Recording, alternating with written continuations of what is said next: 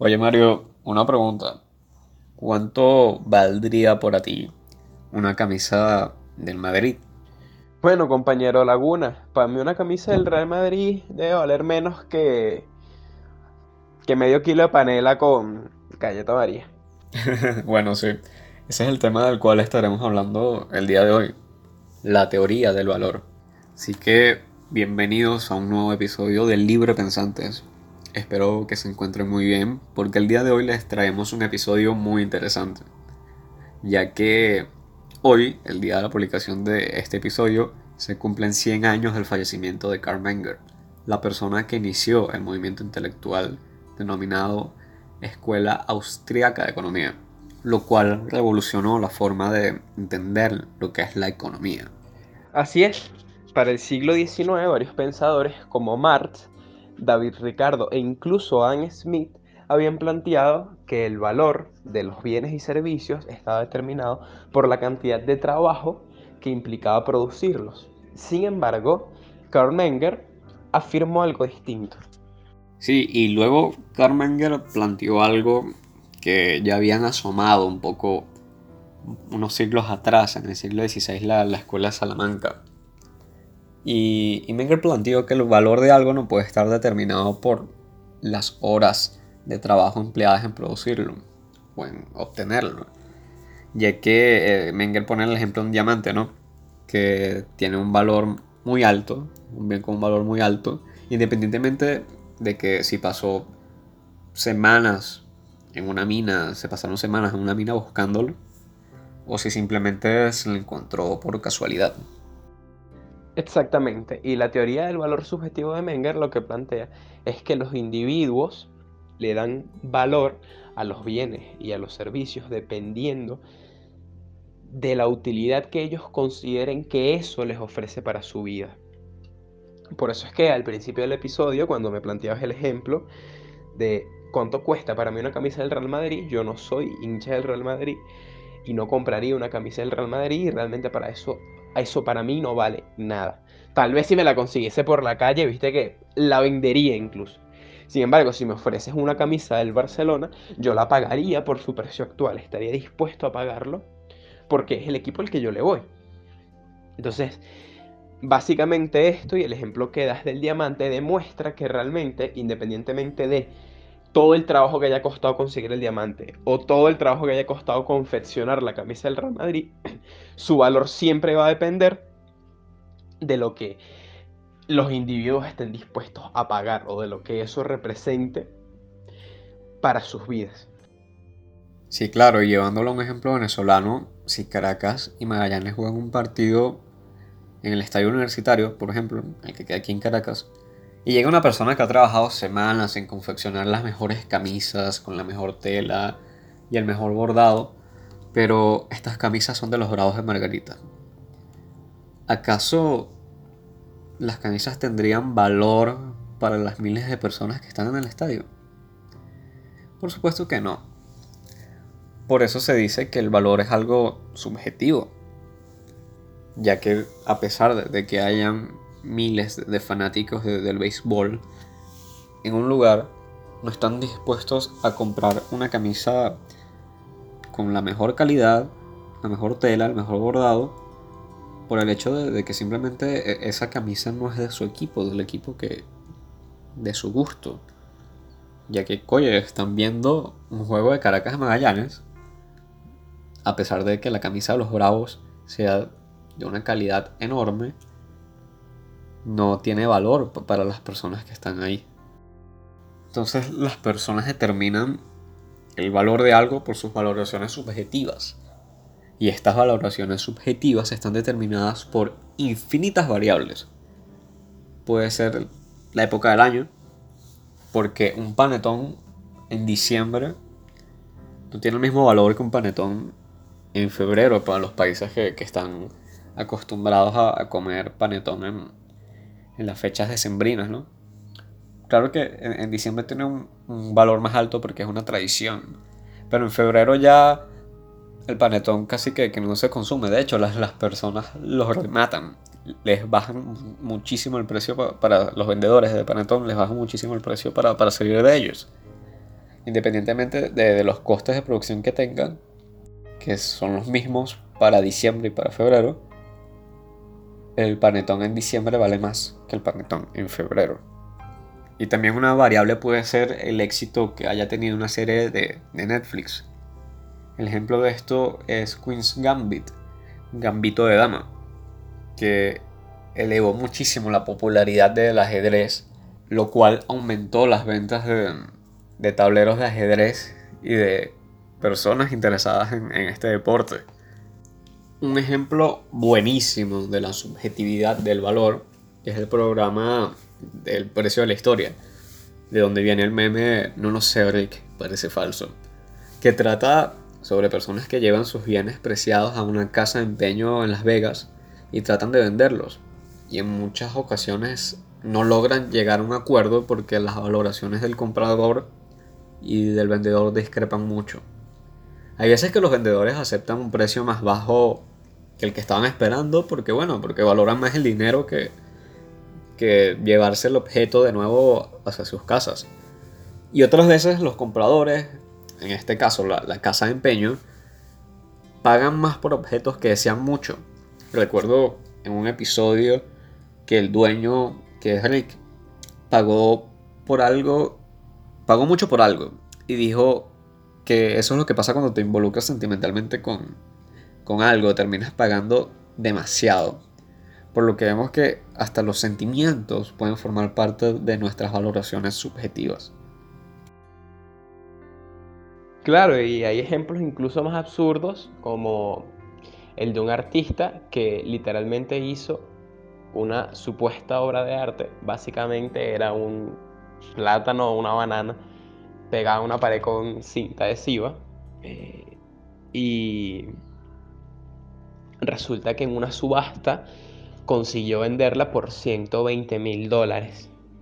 Entonces, eso representa que, bueno, claramente las, que cuánto trabajo puede llevar a cabo agarrar una banana y pegarla a una pared. Y además, ¿qué implica que el precio o qué determina que el precio de eso sean 120 mil dólares? Que la persona que más dinero esté dispuesta a pagar por eso sean 120 mil dólares. Claramente que el valor es absolutamente subjetivo y, no está determinado por costos de producción o por costos de trabajo o no necesariamente solo por eso en la mayoría de casos o en casos específicos como este, por ejemplo. La obra de la banana está titulada como comedia.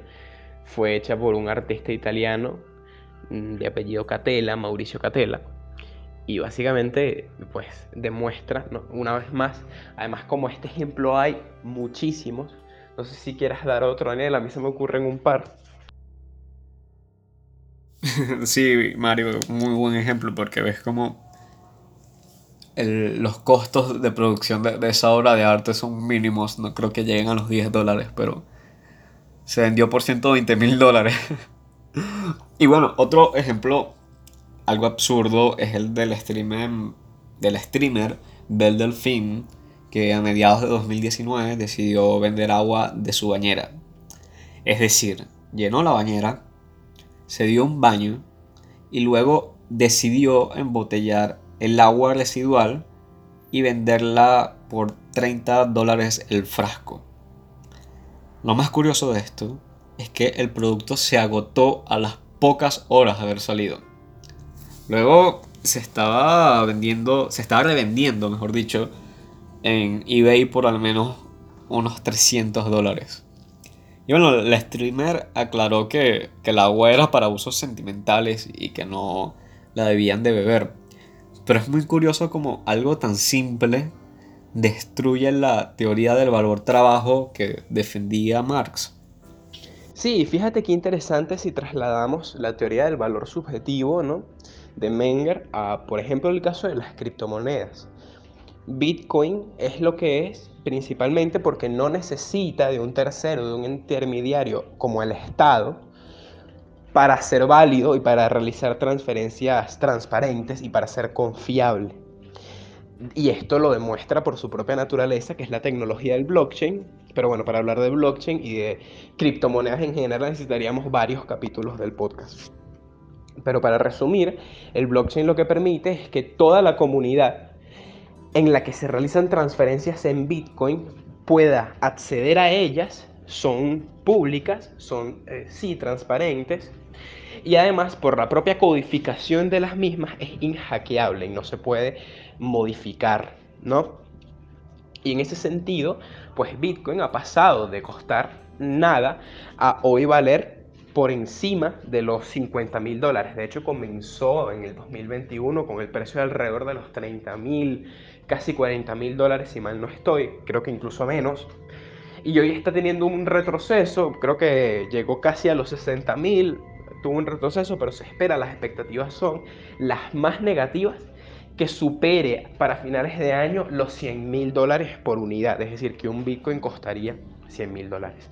Entonces, vemos el poder que tiene un bien que es muy parecido al dinero, de hecho podríamos entrar en la discusión porque yo creo que incluso es más útil que el dinero conocido como fiat, ¿no? que es el que emiten los bancos centrales en los distintos estados, ni hablar de la ventaja que supone para economías hiperinflacionarias como la nuestra o economías muy inflacionarias como la argentina, ahorrar en Bitcoin. Pero incluso el Bitcoin está a prueba de inflación, solamente se van a producir 21 millones de Bitcoin y así está codificado en su ADN y eso no se puede cambiar y el último Bitcoin será minado el en el 2140, ¿no? Si llegamos. Entonces, para funcionar como reserva de valor, pues lo hace muchísimo mejor que incluso el oro, en el que los estados intervienen bastante y tienen otro tipo de políticas. Luego, por ejemplo, tienes la ventaja de que cada vez sirve más como medio de intercambio, y incluso empresas como Tesla están empezando a aceptar Bitcoin como medio de pago. Y tengamos en cuenta que Tesla es la compañía automotriz más importante del momento. Sin duda, cada vez es más común es ver, por ejemplo, en negocios de tecnología aquí en Venezuela, donde tienen celulares, computadoras, etc., la mayoría aceptan Bitcoin también, la mayoría. Y en ese sentido, pues, es bastante interesante, ¿no? Y si lo trasladamos a la teoría del valor subjetivo de Menger, pues podemos ver cuánto poder tiene un bien que no requiere intervención del Estado, que solamente requiere comprador, vendedor y que por su propia naturaleza se garantiza que sea confiable, que sea fiable, que no haya, digamos, irregularidades en el, en el sistema o que no te puedan estafar. Es muy complicado. No dentro de la, de la propia blockchain y de Bitcoin. Luego te pueden estar ofreciendo Bitcoin y darte otra cosa, pero eso es otra discusión. Ahora, si tú compras Bitcoin o vendes Bitcoin, es, imposible, es prácticamente imposible que te estafen o que ocurra alguna irregularidad, ¿no?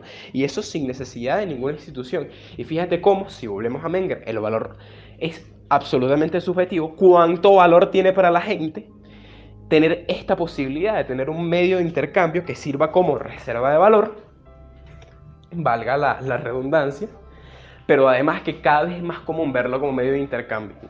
Ahora, no sirve como unidad de cuenta corriente aún, no podemos tener, eh, digamos, el saldo de nuestras wallets o de, nuestros bitcoins en, la cuenta del banco, pero quien dice que eso en el futuro no se naturalice, ¿no? Pero es bastante interesante ver cuánto valor, como es por unidad, casi 50 mil dólares y va a seguir aumentando, tiene para la población común, porque el bitcoin es algo al que puede hacer todo el mundo, ¿no?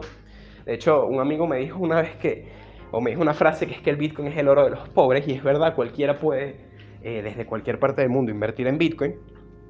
Entonces es, bastante interesante esto. Tiene muchísimo valor y eso pues también refleja bastante bien lo que comentaba Menger.